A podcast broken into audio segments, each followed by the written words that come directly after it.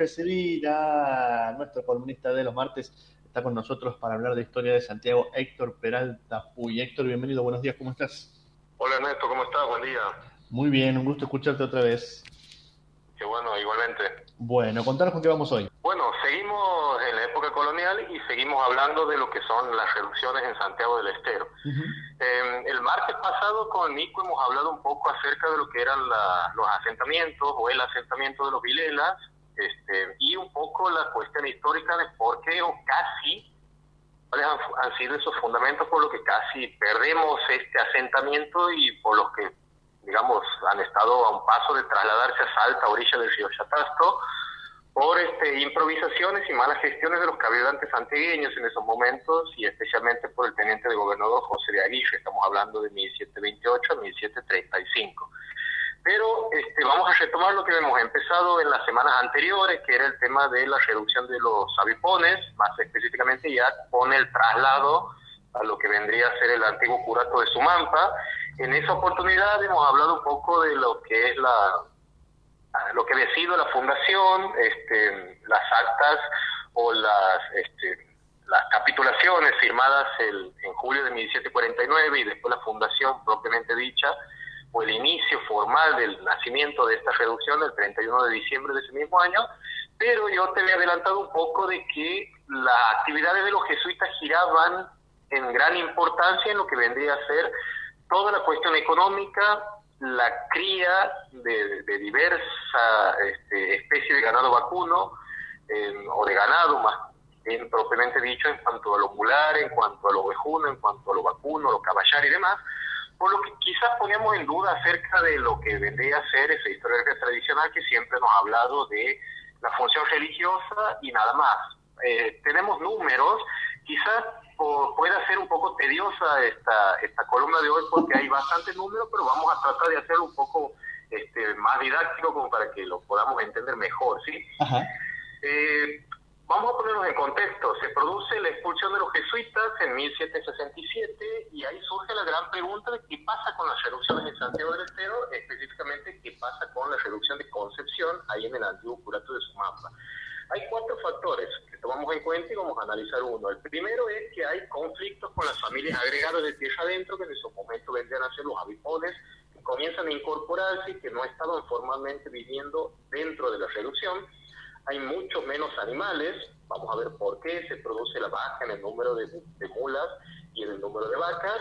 Después tenemos también ataques de los avipones y mocovíes no reducidos, y después tenemos problemas y este, sublevaciones internas. De estos cuatro factores por los que incide que la reducción de avipones o la reducción de la purísima concepción vaya disminuyendo el número de sus habitantes, nosotros vamos a hacer hincapié en el segundo que te he mencionado, que vendría a ser la cantidad de animales que van reduciéndose año por año y vamos a ver por qué disminuyen estos animales.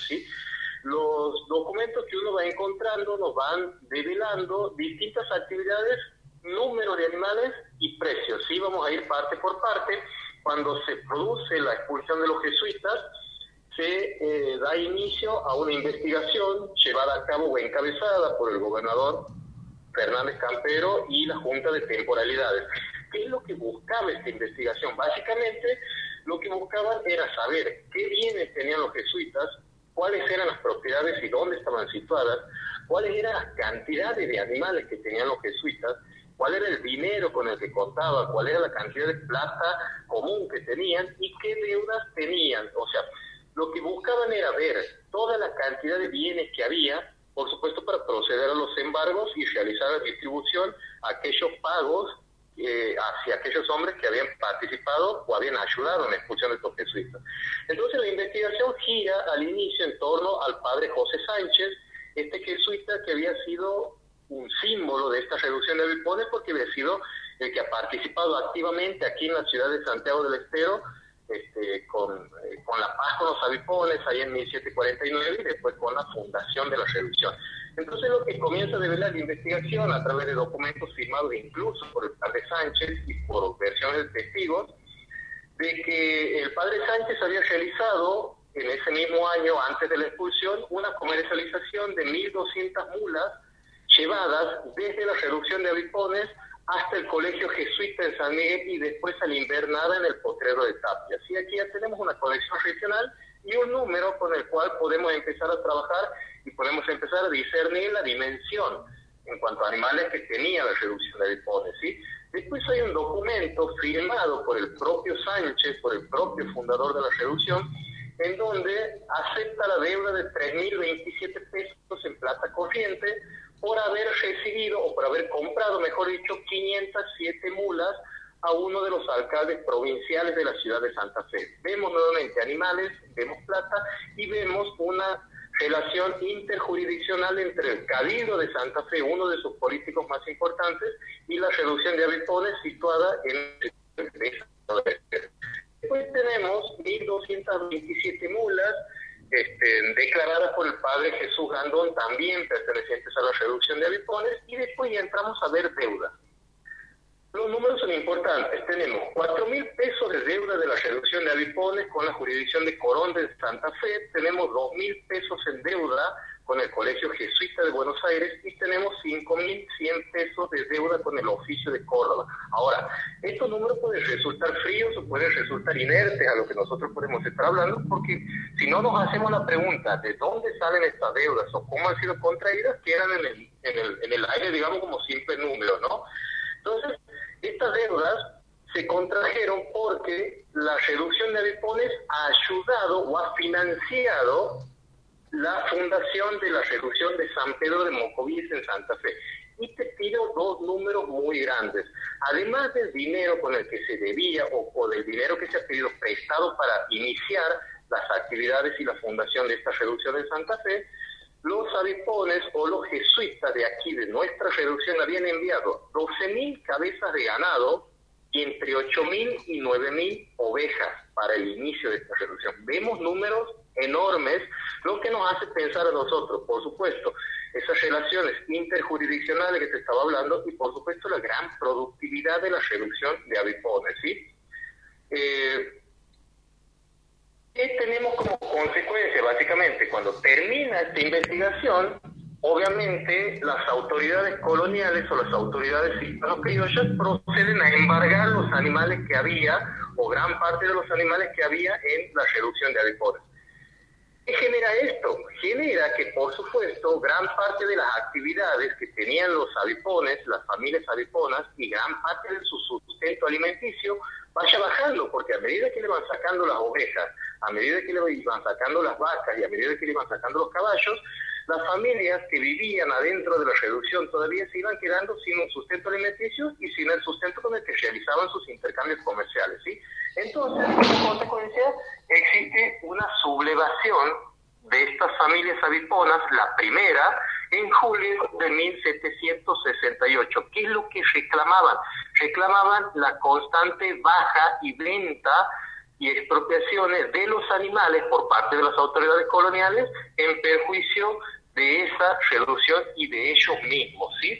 Entonces, ¿qué es lo que dice el Cabildo de Santiago del Estero? Como hay una sublevación interna en una reducción, la cual podría tener repercusiones en el interior del Chaco Austral, por lo tanto podía sublevar al resto de las naciones Mocovías y Aviponas que no estaban reducidas, el Cabildo de Santiago del Estero decide intervenir rápidamente y en ese mismo mes de julio de 1768 designa un administrador, un administrador para que lleve las cuentas de la reducción y para que lleve la cantidad de los animales. Entonces, si existe un administrador en, una reducción, entonces significa que era un centro económico importante, ¿no? Entonces se lo designa a Francisco Jiménez de Paz.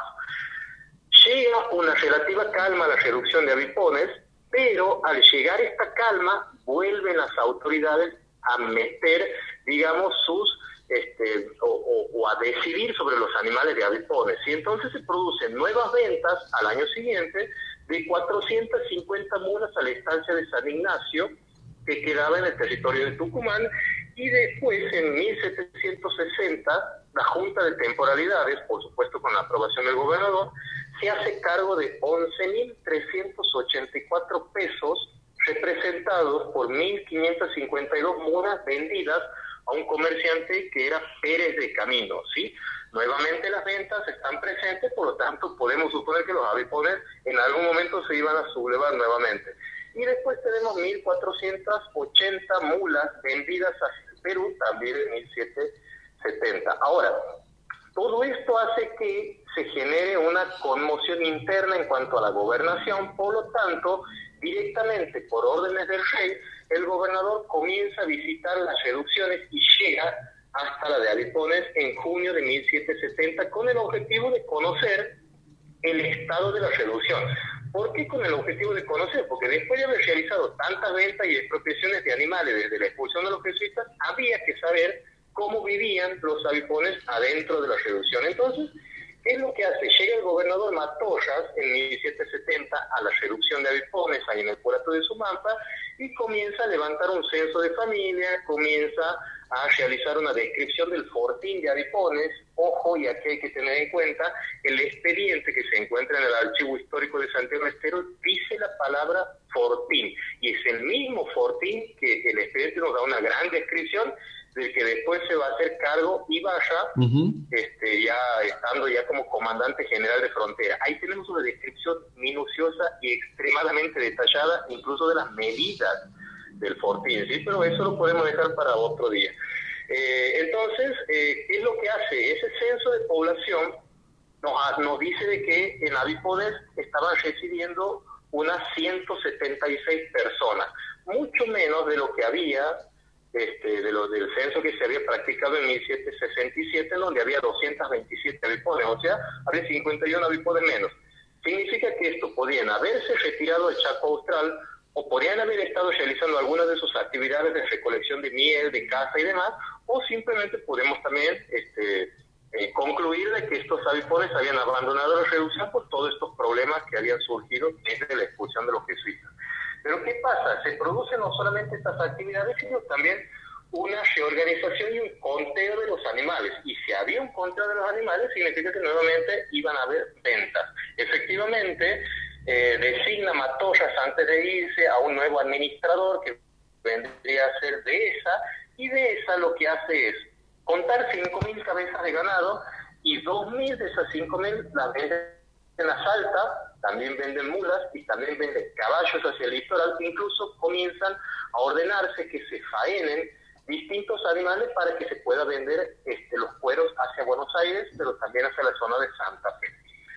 Nuevamente vemos que todas estas actividades ordenadas por eh, el gobernador, digamos, aceptadas por los administradores de las reducciones, pues, también de la Junta de Temporalidades, tenía injerencias, produce un nuevo levantamiento de los avipones, esta vez en octubre de 1771, pero aquí hay una gran particularidad. A pesar de que el levantamiento de octubre de 1771 ha sido bastante importante, los cabildantes santiagueños vemos que han tenido una cuestión muy distinta al hecho de afrontar un conflicto con los avipones que lo que tenían antes. Afrontan el compromiso de, digamos, de gestionar o de terminar con esta sublevación de la manera de lo más pacífico que han podido realizar.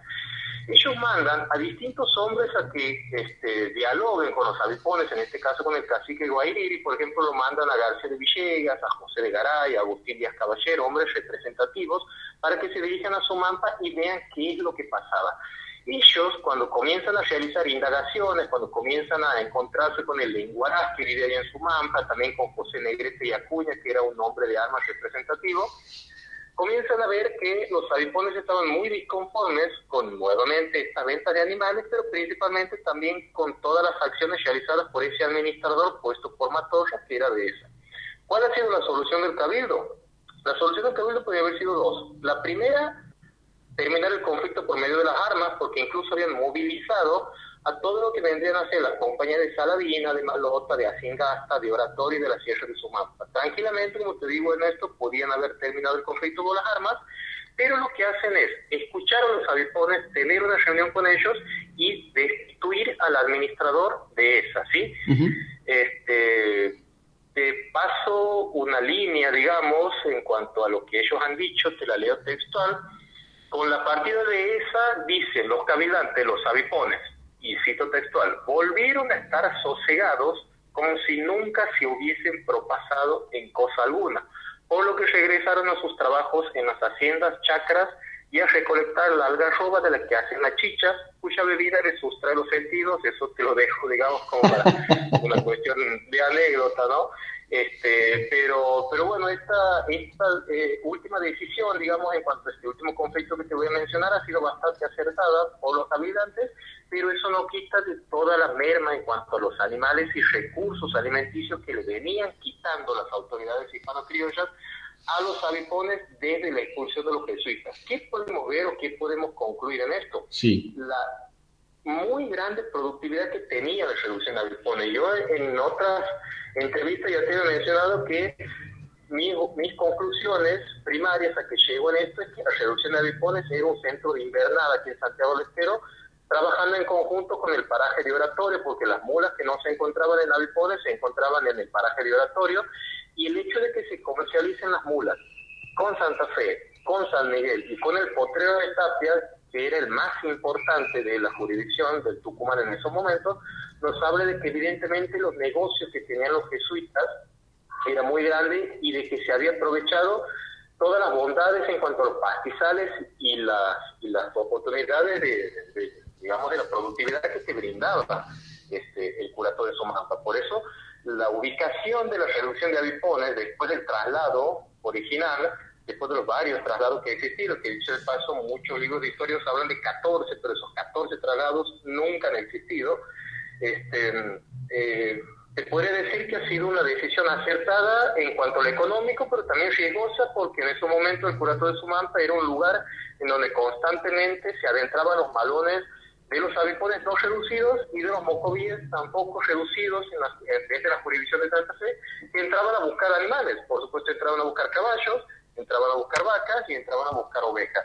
El hecho de que haya ovejas, miles de ovejas en la reducción de avipones, también habla de actividades artesanales, ¿no? En lo que trabajaban este, las familias aviponas en esos momentos.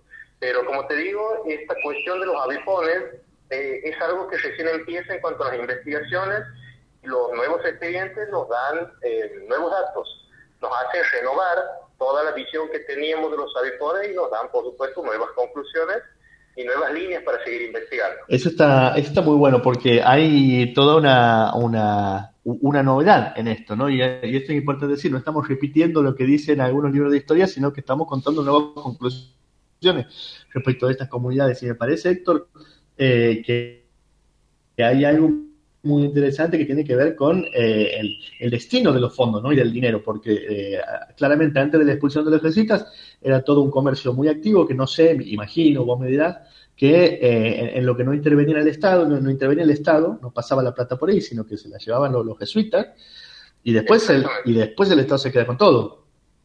Exactamente, es una cuestión de que siempre sabido de que la actividad de los jesuitas era eh, muy grande en las erupciones, pero es algo que siempre se eh, es algo que, estaba en las suposiciones. Nada más que cuando comenzamos a encontrar estos datos en los libros contables, en los libros llevados por los administradores, en los libros de la Junta de Temporalidades, en los expedientes diversos, ya vemos o empezamos a, ver las actividades de los jesuitas por fuera de lo que ha sido la, la evangelización. Incluso en esa visita de Matorras, hay este, una cantidad importantísima de, los cientos de avipones que todavía quedaban residiendo ahí, que todavía tenían sus nombres originales, lo que habla de que no existían las conversiones para ellos, o no existían, o no las practicaban los jesuitas, o ellos se resistían. Cualquiera de las tres opciones es válida, porque si nosotros vemos en los censos nombres de avipones originales, en vez de nombres cristianos, esas conversiones no han existido. si vemos la otra parte, en cuanto a números, es enorme la actividad económica quedaba ahí interna en cuanto a las reducciones, porque el hecho de que la reducción de avipones se haya endeudado tanto, haya participado con 10.000 cabezas de ganado y entre 8.000 y 9.000 ovejas para enviar una nueva reducción, hablaba de una circulación interna de plata, pero también una circulación externa con las comercializaciones que se realizaban con esos intermediarios, con vecinos de otras jurisdicciones, lo que nos habla de que en esos momentos las autoridades coloniales seculares no tenían injerencia y si han comenzado a tener injerencia, como vos dices, después de la expulsión, cuando han empezado a embargar animales, a ver la cantidad de plata que tenían, a hacerse quedar las propiedades, etcétera, etcétera. Ha sido algo eh, muy novedoso empezar a ver todo esto, pero nos lleva hacia nuevos caminos.